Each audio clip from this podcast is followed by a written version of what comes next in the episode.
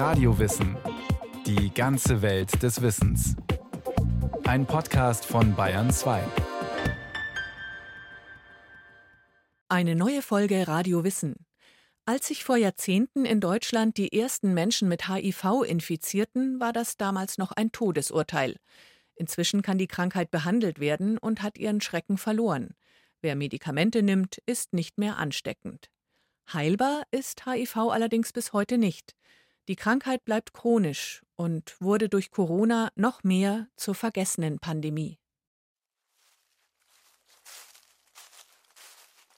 Ein sonniger Herbsttag im Berliner Stadtteil Zehlendorf.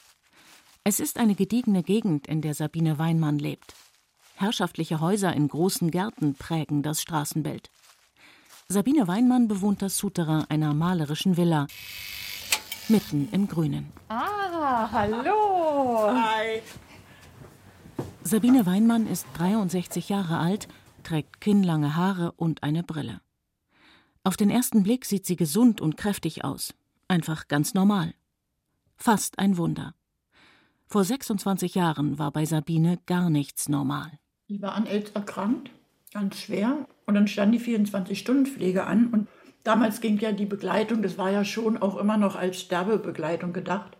Ich bin raus im Garten, irgendwie getappelt mit meinem Infusionsständer, habe mir draußen die geben lassen im Sommer, die Infusion, habe mich da in den Garten gelegt und ich war wirklich dünn, dünn, dünn. Also ich war 40, 39 Kilo. Sabine Weinmann hatte AIDS im Endstadium, Mitte der 90er Jahre. Infiziert hatte sie sich mit HIV schon viel früher, irgendwann in den 80er Jahren des letzten Jahrhunderts. Wie? Darüber spricht sie nicht. Darüber rede ich generell nicht, weil wir einfach wissen, dass diese Schuldfrage immer noch besteht und ich habe da gar keine Lust drauf. Worüber sie aber durchaus spricht, wie sie sich damals gefühlt hat, als sie die Diagnose HIV bekam. Aus der Situation heraus war ich eher wütend darüber und erstmal war ich auch unter Schock. Also zu den damaligen Zeiten hieß es ja, naja, mach dir noch ein schönes Leben die nächsten. Also damals hatte mir jemand gesagt, im Krankenhaus dann noch drei Jahre. So, und das war ja, es war ein absolutes Trauma. 1981 traten die ersten Fälle dieser mysteriösen Krankheit in den USA auf. Das Unwort von der Schwulenpest machte die Runde, denn es infizierten sich viele homosexuelle Männer. Der HIV-Spezialist Dietmar Schranz war damals Medizinstudent. Es war das erste Mal während meines Studiums in Bochum, dass ich was darüber gehört habe, dass es die erste Veranstaltung gab, damals an der Uni Essen, hauptsächlich für schwule Männer. Und da wurde das erste Mal von dieser neuen Krankheit aus den USA berichtet. Kurz darauf, im Jahr 1982, gibt es die ersten Fälle der Krankheit auch in Deutschland. Und die merkwürdige Beobachtung der vier sogenannten H. Die Krankheit befällt nicht nur Homosexuelle, sondern auch Hämophile, also Bluter, Heroinabhängige und Haitianer. Über Haiti, so wurde später rekonstruiert, gelangte das Virus vom afrikanischen Kontinent in die USA und das übrigens schon deutlich früher, wahrscheinlich schon in den 1960er Jahren. Zunächst herrschte über die Verbreitung und die Ursachen aber völliges Rätselraten. Als AIDS im Juni 1981 zunächst bei schwulen Männern entdeckt wurde, hielt sich einige Monate das Gerücht, die Krankheit beträfe ausschließlich homosexuelle Männer, was von Anfang an falsch war. Das hat der sich damals gerade emanzipierenden Schwulenbewegung einen mächtigen Dämpfer verpasst, erinnert sich Dietmar Schranz, HIV-Schwerpunktarzt in Berlin. Es gab ganz viel Angst, dass es nun zu Repressionen kommen würde. Und das war ja auch nicht ganz aus der Luft gegriffen. Und von daher war das für die schwulen Szene erstmal eine vitale Bedrohung für jeden einzelnen schwulen Mann, weil der wusste, wenn ich einen Fehler mache bei meinen Sexkontakten, dann erwischt es mich und dann kann es sein, dass ich in fünf Jahren weg bin. Aber es war eben auch eine Bedrohung für die Gruppe, die nicht wusste, wie überstehen wir das, ohne dass wir als Gruppe ausgegrenzt und kriminalisiert werden. HIV-infiziert zu sein, das hieß damals nicht nur krank zu sein, Es war in den 80er Jahren ein Todesurteil. Eine Diagnose des Leidens, auch der Stigmatisierung. Es war ja so, dass man den Menschen die Krankheit meistens angesehen hat, weil sie körperlich verfallen sind oder weil sie äh, äußere Erscheinungen hatten, die man als Zeichen der HIV-Infektion erkennen konnte. Und es war dann eine Krankheit mit immer wiederkehrenden Krankenhausaufenthalten, immer schlechter werdendem körperlichen Zustand, mit Erblindung, mit Durchfällen und oft eben auch mit einem sehr schweren Tod. Sabine Weinmann hat sich Anfang der 80er Jahre infiziert. Erfahren hat sie es erst ein paar Jahre später. Irgendwann machten sich die ersten Auswirkungen bemerkbar. Sie bekam eine Lungenentzündung, ausgelöst durch einen Pilz. Eine Infektion des Lymphsystems folgte. Ein Lymphom drückte ihr auf den Magen. Sie nahm immer mehr ab, kam nicht mehr aus dem Krankenhaus. Es stand nicht gut um sie. Trotzdem gab sie den Kampf nicht auf blieb optimistischer als ihr Umfeld. Einer Pflegerin habe ich dann mal hier gesagt, ach Mensch, du, also ich werde noch mal auf 60 Kilo kommen und ich werde einen Führerschein machen. Und dann sagt die zu mir, ach Sabine, das wird doch nichts mehr.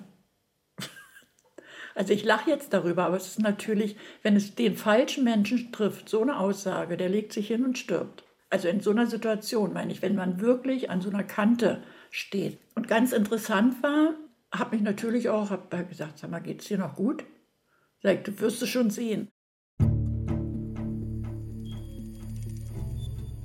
Als Ende des Jahres 1981 die ersten Drogenkonsumenten mit HIV entdeckt wurden und dann auch Bluter zu den Opfern zählten, wurde schnell klar, die Krankheit wird über das Blut übertragen. 1983 dann die sichere Erkenntnis, sie kann auch beim Sex durch Sperma weitergegeben werden eine Krankheit, die durch körperliches Begehren weitergegeben wird, konservative Geister sahen darin eine gerechte Strafe für moralisches Fehlverhalten. In der prüden Bundesrepublik der 80er Jahre war der Teufel los. Plötzlich wurde allenthalben über Sexualität gesprochen, erinnert sich HIV-Experte Dietmar Schranz. Weil man einfach gezwungen war, über Sexualität zu reden, über Sexualpraktiken, über Menschen, die eine andere Sexualität haben als man selber. Auch da erinnere ich mich, als wir von der AIDS-Hilfe in den 80er Jahren irgendwelche Artikel in Berliner Zeitungen platzieren wollten oder auch Annoncen, durfte das Wort schwul nicht gedruckt werden. Das war ein Unwort, das war verboten. Und es gab dann einfach die Notwendigkeit, auch im Sexualkundeunterricht, in der Aufklärung, die Dinge beim Wort zu nennen. Und die AIDS-Hilfen gingen ja ganz viel in Schulklassen und haben da mit einem Dildo und einem Kondom einfach den Kindern, den Jugendlichen gezeigt, wie man ein Kondom überzieht. Und dann müssen sie offen reden. Und ich glaube, das war gut. Das hat uns allen gut getan und hat da einfach viel mehr Freiheit in der Kommunikation geschaffen. Im Fernsehen lief 1989 der berühmte Werbespot mit Hella von Sinnen und Ingolf Lück. Tina, was kosten die Kondome? 3,99. Nein, 2,99. Die sind im Sonderangebot. Kondome schützen. Und während die Gesellschaft noch nach dem Umgang mit der neuen Seuche suchte, arbeitete die Forschung unter Hochdruck daran, die Krankheit zu verstehen und zu bekämpfen. Virologen um Luc Montagnier vom Pariser Pasteur-Institut versuchten, das Virus zu entschlüsseln und lieferten sich einen erbitterten Forschungswettstreit mit amerikanischen Kollegen.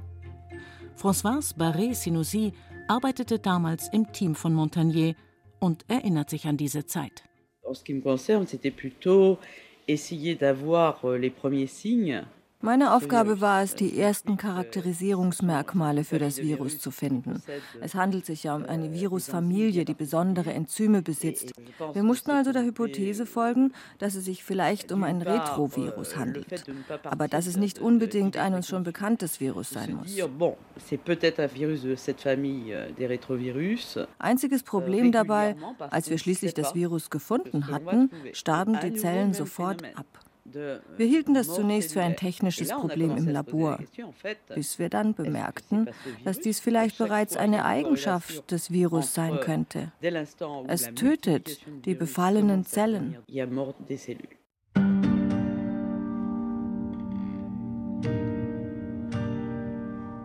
Schon 1983 war klar, es handelt sich bei HIV tatsächlich um ein Retrovirus. Einen Erreger also, der die Zellen gewissermaßen umprogrammiert und seine Erbinformationen darin vervielfältigt. Und zwar genau jene Zellen des Immunsystems, die sogenannten T-Zellen, die eigentlich für die Abwehr von Krankheitserregern zuständig sind. In der Folge konnten durch diese Entdeckung zunächst Tests auf HIV entwickelt werden und schließlich auch Medikamente, erklärt Luc Montagnier.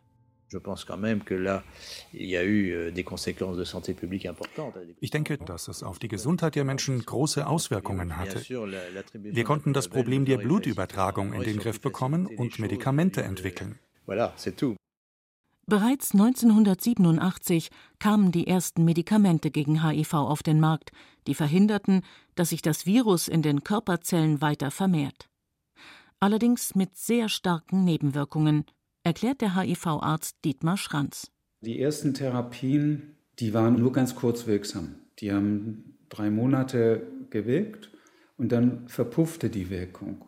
Und für die Menschen, die damals diese Therapien gekriegt haben, ging das nach hinten los, weil die konnten dann die nachfolgenden wirksamen Therapien nicht mehr nehmen, die haben bei denen nicht mehr geholfen. Der Durchbruch in der HIV-Behandlung kam auf der Welt-AIDS-Konferenz im kanadischen Vancouver. Ja, man kann das ziemlich genau mit Datum benennen, das war 1996. Erstmals, als man angefangen hat, drei Medikamente zusammenzunehmen, dann hat man Erfolg erzielt. Und das hat man eben 1996 auf der Konferenz, auf der Welt-AIDS-Konferenz in Vancouver dargestellt und erkannt. Und seither haben wir alle unsere Patienten mit einer Dreifachtherapie behandelt. Und dann seither hat sich das Bild der Krankheit geändert. Eine Kombination von drei Medikamenten, sogenannten Proteasehämmern, verhinderte, dass von HIV befallene Zellen neue Viren bildeten. Die Rettung auch für Sabine Weinmann. Es gab dann auch andere Medikamente und die habe ich dann angefangen einzunehmen. Und bis dahin hatte ich dann wirklich so um die zehn Helferzellen eine ganze Zeit. Ich hatte auch mal null Helferzellen und musste also prophylaktisch behandelt werden. Die Anzahl der Helferzellen im Blut zeigt an, wie gut das Immunsystem funktioniert. Normal sind 500 bis 1400 CD4-Zellen pro Mikroliter Blut. Zehn sind also gewissermaßen nichts. Sabine Weinmann hatte gerade noch einmal Glück.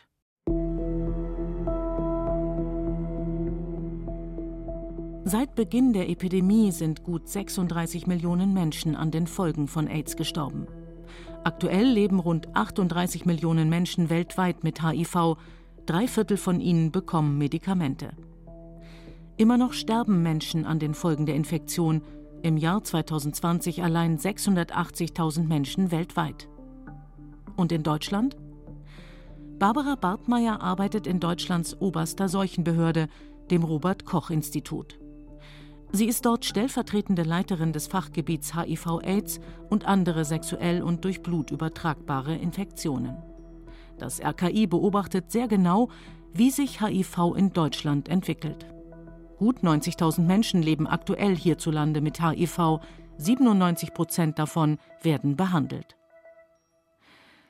Die Weltgesundheitsorganisation WHO hat das sogenannte 90-90-90-Ziel ausgegeben. Heißt, wenn 90 Prozent der Infizierten von ihrer Infektion wissen, von ihnen wiederum 90 Prozent Medikamente bekommen und davon wieder 90 Prozent durch die Therapie so wenige Viren im Blut haben, dass sie nicht mehr ansteckend sind, dann könnte HIV gänzlich ausgerottet werden. Wir sind damit in Deutschland ganz gut dabei. Allerdings, auch hierzulande gibt es schätzungsweise etwa 9500 Personen, die von ihrer HIV-Infektion nichts wissen und deshalb irgendwann an AIDS erkranken. Warum Menschen keinen HIV-Test machen, dafür gibt es viele Gründe, sagt Barbara Bartmeier. Zum einen Das Testangebot muss eben so niedrigschwellig wie möglich stattfinden und es muss dort stattfinden, wo man nicht dran denkt. Und das muss auch bei unseren Hausärzten stattfinden, sage ich mal, weil auch ganz normale heterosexuelle Frauen wie Sie und ich unserem Alter fahren nach Jamaika oder nach Südafrika oder sonst wohin und können sich infizieren. Genauso die Männer, die nach Thailand fahren und denen wird nie, nie, nie, nie ein HIV-Test angeboten beim normalen Hausarzt. Oder mir bei meiner Gynäkologin wird das auch nicht angeboten. Deshalb wird HIV bei Frauen immer noch oft sehr spät diagnostiziert. Angeboten wird der Test lediglich Schwangeren, um die Übertragung einer Infektion auf das Kind zu verhindern. Auch vor Blutspenden wird automatisch ein HIV-Test gemacht, um die Empfänger der Spende zu schützen. Aktuelle Untersuchungen zeigen, dass gerade viele Medizinerinnen und Mediziner nicht gut über HIV informiert sind. Das war furchtbar. Also, dass das so viel Unwissen immer noch herrscht. Also bei den normalen Ärzten, unter viel medizinischem Personal, bei den Zahnärzten vor allen Dingen. Was viele nicht wissen, die HIV-Medikamente halten das Virus nicht einfach nur in Schach. Die Medikamente senken die Viruslast im Blut so weit, dass Infizierte nicht mehr ansteckend sind, erläutert Dietmar Schranz. Es ist immer noch eine Krankheit, die mit viel Schrecken verbunden ist, mit der man aber leben lernen kann. Und wenn man dann die Erfahrung macht, ich vertrage meine Medikamente gut, meine Blutwerte haben sich normalisiert, ich kann ja doch mein Leben ganz normal weiterführen. Ich kann selbst Familienplanung weiterführen, kann gesunde Kinder bekommen. Dann legt sich das doch sehr. Und gesellschaftlich gesehen hat sich der Schrecken, glaube ich, durchaus etwas reduziert, ist er weniger geworden. Die Menschen leben mit dieser Krankheit im Grunde genauso lange wie ohne. Umso wichtiger ist es, die Infizierten zu finden unkomplizierte Testangebote anzubieten. Die Stadt Berlin ist hier einen besonderen Weg gegangen. Klar, dann einmal mitkommen, ganz kurz. In dem Gebäude in der Hermannstraße im Stadtteil Neukölln hat sich im vierten Stock eine lange Schlange die Treppe runtergebildet.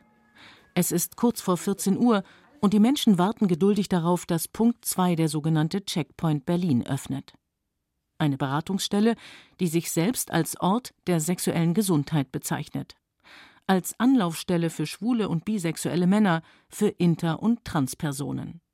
In den Checkpoint kommen Menschen, die sich woanders nicht hintrauen. Menschen, die vielleicht HIV infiziert sind und hier ihre Medikamente bekommen. Oder Menschen wie dieser 50-jährige Mann aus dem Irak, aus Bagdad. Seinen Namen nennt er nicht, aber er erzählt, warum er hier ist. Ich bin hier, weil ich mich alle drei Monate auf sexuell übertragbare Krankheiten testen lasse. Hepatitis, HIV und andere Krankheiten. Ich komme her, seit sie vor zwei Jahren eröffnet haben. Der Mann lebt in einer homosexuellen Beziehung, seine Familie weiß davon nichts. Zu normalen Ärzten möchte er nicht gehen. Diese Einrichtung ist für Schwule. Die meisten der Ärzte sind schwul. Ich vertraue ihnen. Hier bin ich nicht scheu. Und sie machen wirklich eine gute Arbeit. Also. Hier vertraut er allen, kommt regelmäßig zum Testen und bekommt Medikamente zum Schutz vor HIV. Denn auch das ist inzwischen längst möglich. Die antiviralen Medikamente für die HIV-Behandlung werden inzwischen auch vorbeugend genommen. Die sogenannte Präexpositionsprophylaxe, kurz PrEP, verhindert, dass Menschen sich überhaupt mit HIV infizieren. Für nur 10 Euro bekommt er hier Tabletten für die nächsten drei Monate, die ihn schützen. Und genau das ist das Ziel des Checkpoints, erklärt Jack Kohl. Er ist der psychosoziale Leiter der Berliner Checkpoints. Also es geht zum einen natürlich auch um HIV-Diagnosen frühzeitig stellen zu können und Angebote so zu gestalten, dass Leute niedrigschwellig sich unkompliziert testen lassen können. Das ist natürlich das eine, weil das natürlich die Zeitspanne, oder zumindest hoffen wir, dass das die Zeitspanne reduziert zwischen der Infektion und dem Zeitpunkt, wo es festgestellt wird. Prävention ist sehr, sehr wichtig, genau. Also wie unser, unsere Hauptaufgabe ist es, HIV-negative Menschen dazu befähigen, HIV-negativ zu bleiben. Das ist sozusagen unser Ziel und das ist das, was wir jeden Tag versuchen umzusetzen. Denn die Krankheit hat auch heute nichts von ihrem Schrecken verloren, sagt Dietmar Schranz. Jeder Mensch, der mit einer Neudiagnose hier ankommt, der ist in den Grundfesten seiner Persönlichkeit erschüttert, der ist voller Angst und voller Panik, wie das Leben jetzt weitergeht und was das für ihn bedeutet.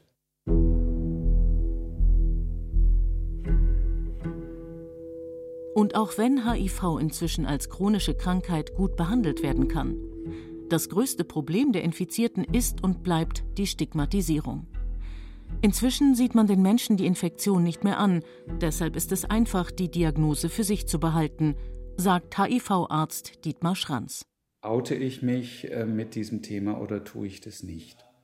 Die meisten tun es heute auch noch nicht und ich glaube, es ist auch gut so. Ich glaube, wenn Sie heute in irgendeinem großen Betrieb arbeiten und Sie erzählen, dass Sie eine HIV-Infektion haben, äh, Sie fliegen da nicht raus, aber es wird hinter Ihrem Rücken getuschelt. Und wenn Sie in die Kantine kommen, dann drehen sich die Köpfe nach Ihnen. Und äh, wenn Sie sich an den Tisch setzen, dann setzt sich vielleicht jemand weg und an einen anderen Tisch. Ich glaube, das passiert auch heute noch. Es ist nach wie vor schwierig, mit dieser Krankheit zu leben. Während in Deutschland die HIV-Pandemie weitgehend unter Kontrolle ist, sieht das in anderen Regionen der Welt sehr anders aus. Fast 38 Millionen Menschen leben weltweit mit HIV, zwei Drittel davon auf dem afrikanischen Kontinent südlich der Sahara.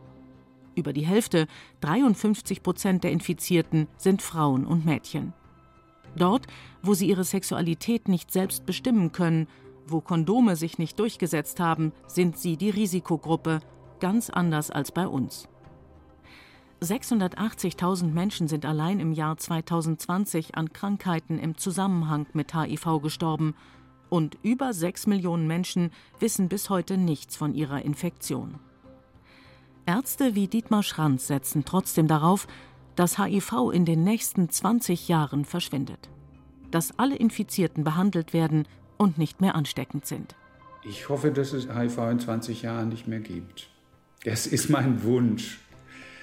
Wenn Sie denken, was in den letzten 20 Jahren passiert ist an total einschneidenden Veränderungen, dann kann man schon die Hoffnung haben, nochmal 20 Jahre und die Wissenschaft hat es geschafft.